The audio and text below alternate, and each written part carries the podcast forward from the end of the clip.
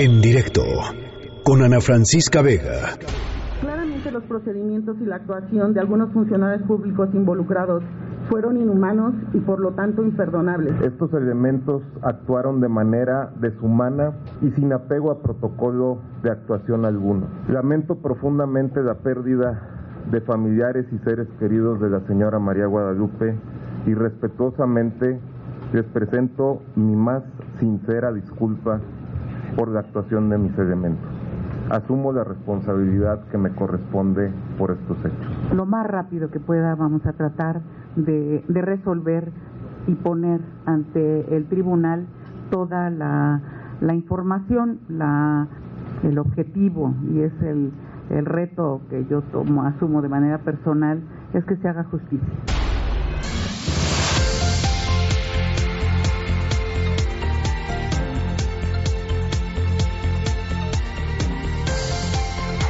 Bueno, ya lo ya lo escucharon ustedes, es la parte de la conferencia de prensa que dieron hoy estos dos funcionarios públicos por la muerte y por la responsabilidad eh, de las autoridades en la muerte de la señora María Guadalupe Fuentes Arias quien eh, se dio a conocer, sufrió un infarto cerebral en el metro Tacubaya, no recibió la atención médica adecuada, no la atención de emergencia adecuada y murió eh, días después en el hospital, pero fue pues abandonada literalmente más de 24 horas eh, ahí en, el, en, la, en, las afueras del metro. En la línea de en directo está su hermano, eh, José Luis Fuentes Arias, eh, y yo, José Luis, le agradezco muchísimo estos minutos y primero que nada, por supuesto, pues le ofrezco mis, mis condolencias. Gracias, señorita.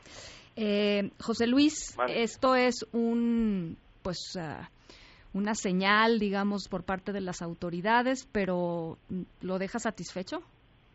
Este, bueno, está diciendo este señor que se disculpe y todo eso, pero eso no, este, no hace que eh, que las autoridades uh -huh. cumplan con lo que es. Uh -huh. es esto es un este es un delito lo que hicieron estos señores, uh -huh. aunque sea imprudencial, pero es un homicidio imprudencial.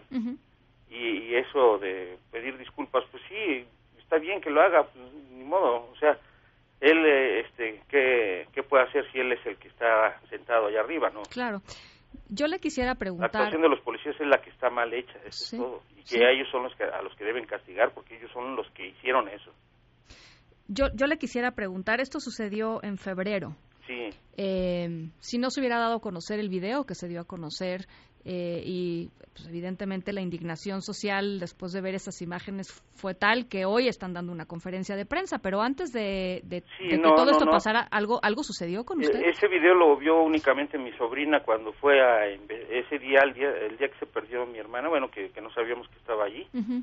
este porque le, le autorizaron ver los videos del metro para ver si la reconocía uh -huh. y ella sí observó todo eso Híjole. pero nada más ella lo vio no sí. eh, no había manera de que se publicara eh, y entonces fue como la pudieron encontrar uh -huh. pero sí sí como usted dice si no hubieran pasado ese video en, en sí, las si, redes, no, si no fuera un escándalo pues no exactamente sí. no no pues ellos hubieran dicho no como siguen diciendo eh, este señor se aferra a que, que los paramédicos le dijeron que este mi hermana estaba drogada o tomada, pues sí, ella era una persona sana, es una abuela ya, ¿cómo uh -huh. va, va, a andar haciendo? Imagínese que vaya a visitar a sus nietos tomada o drogada, ¿qué pasó? Eso uh -huh. no es posible. Uh -huh. Además, cuando la llevan y la internan en el IMSS para ayudarla, este, le hacen un examen y ven que no tiene ningún tipo de droga ni alcohol. Eh, José Luis, usted ha dicho que ella tenía una pulsera que la identificaba sí. con, con, su sí, nombre. Este, desde hace mucho tiempo uh -huh. yo se la observé porque su hijo este, es piloto. Uh -huh. Entonces ellos acostumbran a que les dan en el ejército una pulsera para identificarse y pues como detalle le quiso regalar una a su mamá, uh -huh. se la hizo. Y desde entonces la observábamos, siempre la traía y todo eso. Pero pues, decíamos, su tipo de sangre, un teléfono de emergencia y su nombre. Pero ese día se ve que este eh, desaparece tanto la pulsera como sus anillos, su teléfono celular, sus tarjetas de crédito y dinero en efectivo que llevaba. Lo único que le encontraron en su bolsa fue un cepillo de cabello, un espejo y tres pesos. eh, cuando ella llegó, ¿en qué momento la, la, lograron encontrar ustedes? Sí, mire, es después de que mi sobrina, al andarla buscando, porque sacaron una ficha de búsqueda, de localización, porque pensamos que estaba extraviada o que algo, ¿no? Sí. Y por si alguien la había visto, entonces sacamos muchas copias, se las estuvieron pegando por ahí por donde ella transitó.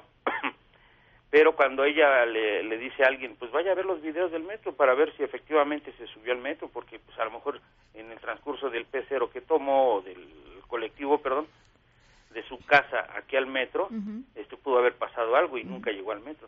Y entonces le permiten ver los videos y dice, sí, ahí va entrando Tacubaya le dicen ahí tenía que transbordar, vamos a ver los de Tacubaya y ya lo ven y ella observa que sí efectivamente este la meten en camilla al cubículo y después de tres horas la sacan arrastrando y la tiran en la calle. Sí.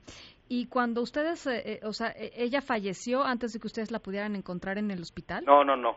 Este, ella, este, la encuentran todavía allí, está viva, le toman la presión los sí, claro, claro, claro. la llevan al hospital. Y la llevan al hospital y allí en el hospital le hacen exámenes para ver eh, le digo, le repito que no llevaba ni aliento alcohólico ni nada de eso, y dura un día más, creo que 36 horas y fallece. ¿Y ustedes no la alcanzaron a ver ahí? pues Sí, sí, sí. Sí, ya la alcanzaron a ver ahí. Sí, este, la, doctora nos dijo que pasáramos a despedirnos porque ya no podían hacer nada más. Sí.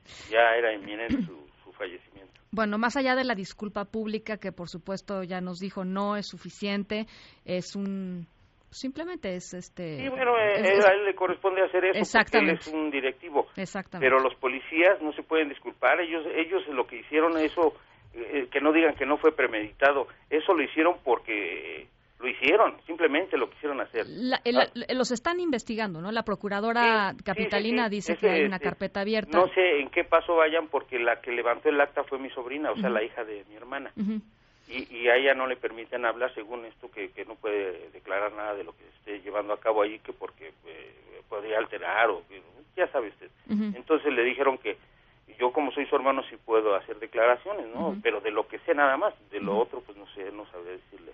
Entonces eh, nadie se comunicó con ustedes de febrero no, ahora que salió todo hasta este que ustedes hicieron este las noticias por televisión y por radio y por todo esto no Ahora, sí, ahora, después de esta, después de esta disculpa pública, ¿se han comunicado directamente con ustedes? Porque esto es una disculpa pública en una conferencia de prensa. Este, me refiero, eso lo hizo sí ahí. No, conmigo no, y pues, ni tendría caso eso. No sé si le hablaría a mi sobrina, pero yo creo que no, ¿eh? O sea, pero ¿qué caso tendría eso, señorita? O sea, definitivamente eso es...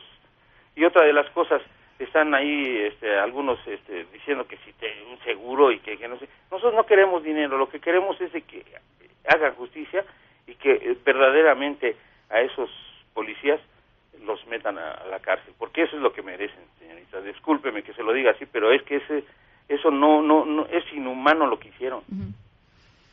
Bueno, pues eh, le agradezco mucho, José Luis, estos minutos. Eh... No, yo se lo agradezco a usted y gracias por su tiempo, porque pues, ustedes están trabajando todo el día y, le agradezco que, me haya dado. No, este no, al, al, contrario, y vamos a estar muy pendientes de cómo vaya la investigación y de cuáles vayan a ser los castigos. Por lo pronto ya cesaron a uno de los paramédicos que atendió a María Guadalupe. Ah, ya. Eh, fue, fue cesada. Eh, pues sí, me imagino que fue el que la, la fue a observar y que dijo que estaba drogada. Pues ¿cómo va a estar drogada? Pues es un derrame cerebral.